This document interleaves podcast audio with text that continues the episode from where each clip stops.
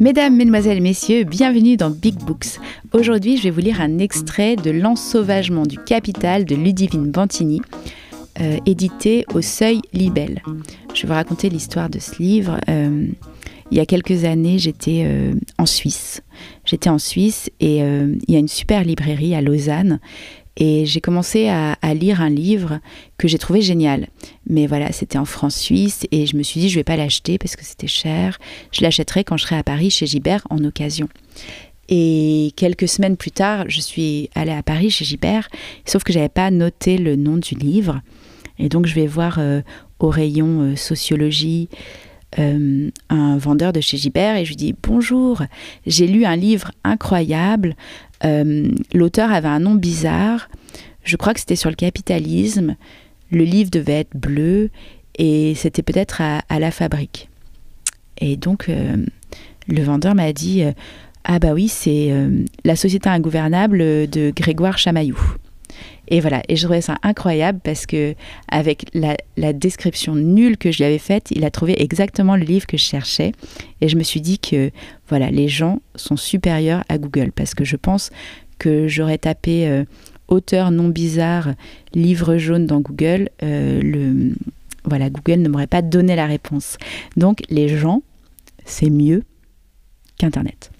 Et, euh, et puis, il y a quelques semaines, j'étais dans le train et j'ai croisé ce, jeune homme euh, et on a commencé à discuter et il se trouve qu'il avait dans son sac ce livre, L'ensauvagement du capital, et qu'il me l'a offert.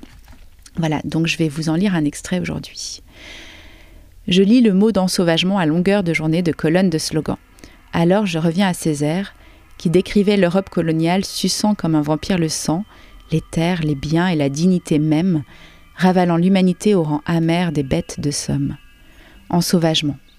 Ce mot n'est pas réservé au passé. Il peut désigner la prédation qui enrégimente le vivant dans la sombre loi du marché. Le capitalisme a toujours été ensauvagé. Ses origines sont tachées de sang. Je vais vous lire euh, un chapitre qui s'appelle Ensemencer les nuages.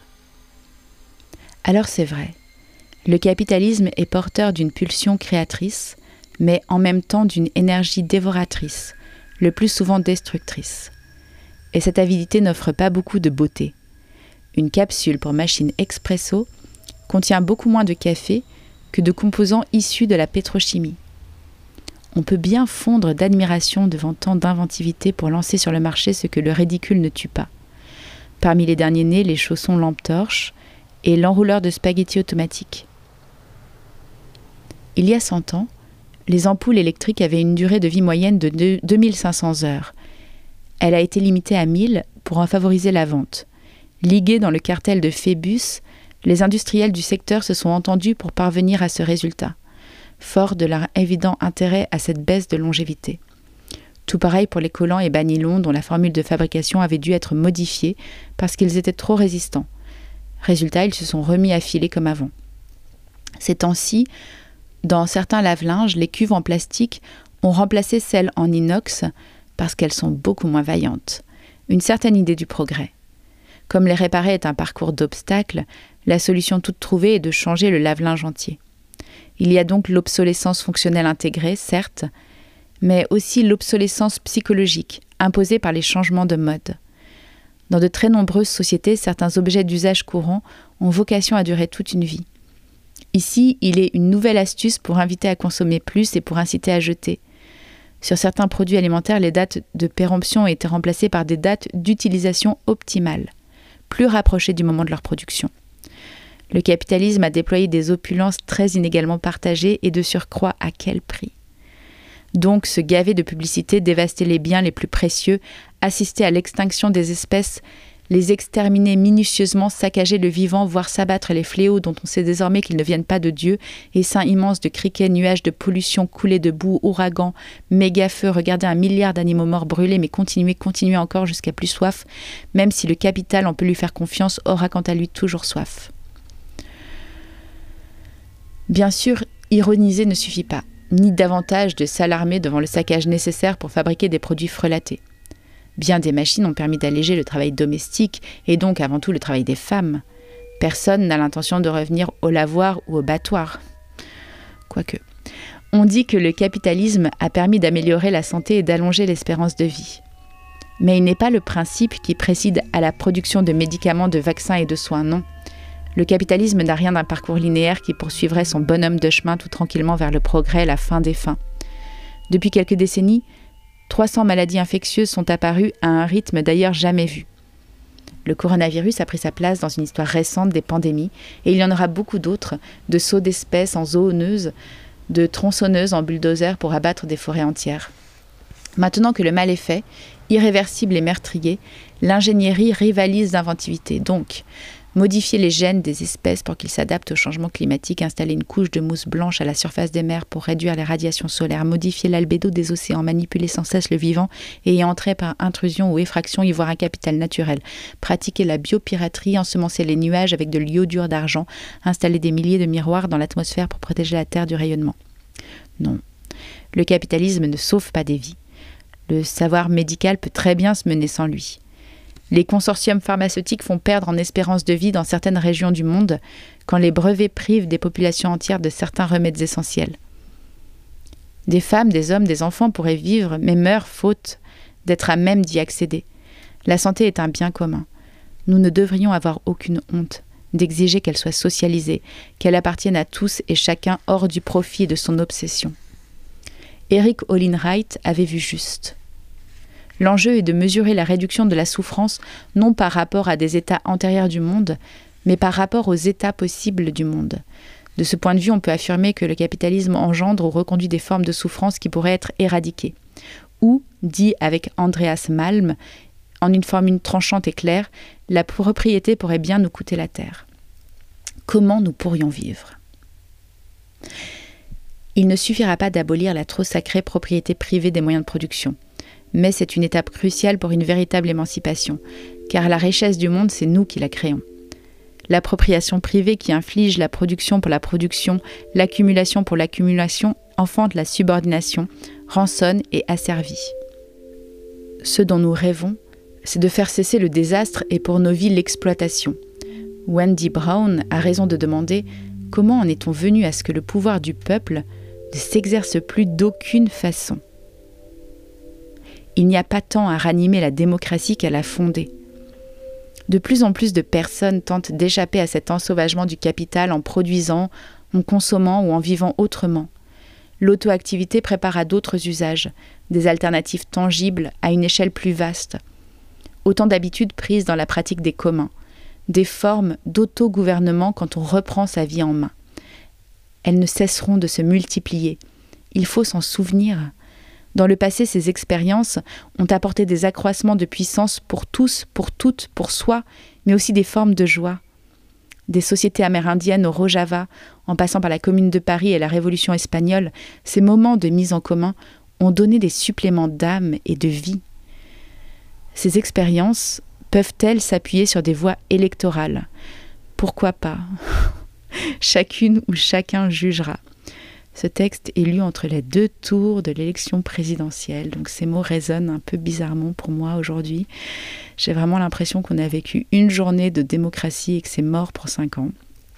Anyway, on se passera d'eux. Tout ce qui arrête le, le rouleau compresseur est bon à prendre. Tout ce qui offre du répit, non pas seulement de l'apaisement, mais des brèches pour vivre autrement sans qu'un gouvernement envoie blindés et bulldozers. Il est des programmes de réforme qui sont autant de mesures contre l'extension de l'exploitation.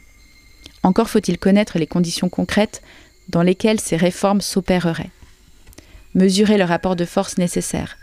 Ne pas imaginer un capital se laissant faire. Bref, mêler l'enthousiasme, l'optimisme et la lucidité. Il apparaît surtout qu'il faudra accomplir un renversement radical à la racine. Prendra-t-il la forme d'un événement révolutionnaire ou d'une rupture de longue durée? Tout est question d'articulation. On peut imaginer l'entremêlement des temporalités, des transformations longues et lentes, des accélérations et bien sûr des révolutions. Tout comme on peut penser l'emboîtement des échelles.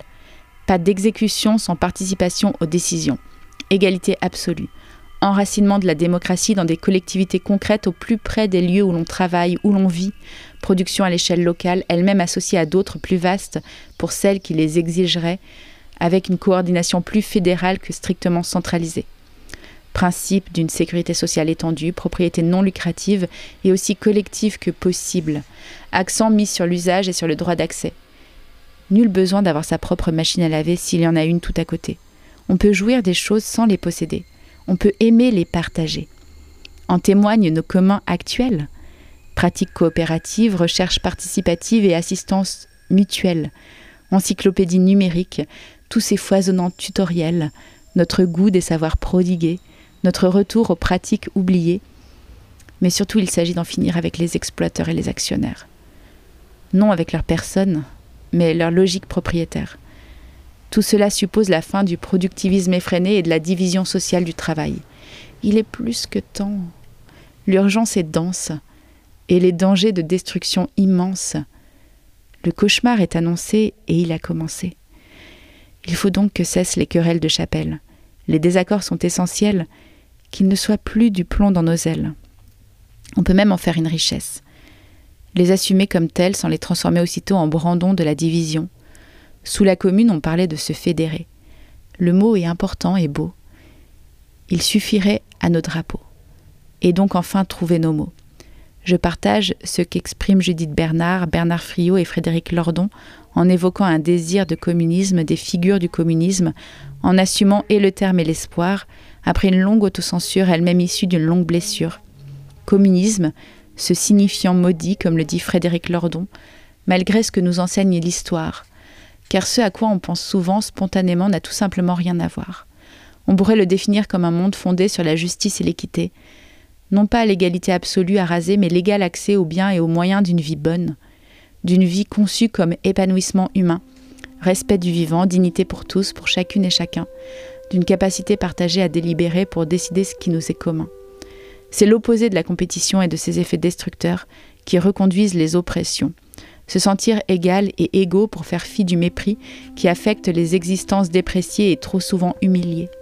Un monde où la propriété serait d'usage et non de profit, où se déploieraient les talents et les puissances créatrices, l'accès pour le plus grand nombre au plus grand nombre de savoirs possibles. Et si le mot de communisme est trop abîmé, trop blessé, inventons-en d'autres, changeons-en. Moi je propose partage. On l'aura compris, ce n'est pas seulement affaire de possession collective des moyens de production. C'en est un critère nécessaire, mais sûrement pas la seule valeur, car cette valeur, c'est le bonheur. Dans les histoires de propriété, on n'en parle jamais assez. Comment pourrions-nous vivre? En 1884, un socialiste anglais, William Morris, peintre et poète, imprimeur, enlumineur, traducteur, intitulait de cette façon le discours qu'il prononçait et par lequel il concluait Ce n'est pas une revanche. Que nous désirons pour les pauvres, c'est le bonheur. Il voulait en finir avec les objets frelatés, succédanés et pacotilles, dont les gens, cessant d'être les esclaves, cesseraient d'être les preneurs. Il soutenait aussi le droit à la beauté qu'on respire, qu'on retrouve du temps pour des vies accomplies, qu'on en finisse avec des productions ravageuses, superficielles et inutiles, qu'on forge des villes et des vies belles, de l'art dans nos rues au lieu de la publicité, de l'espace et des couleurs. Au fond, c'est bien de ça qu'il est question, du bonheur. Merci beaucoup à Ludivine Bantini pour ce texte, L'ensauvagement du capital, et à bientôt sur Big Books.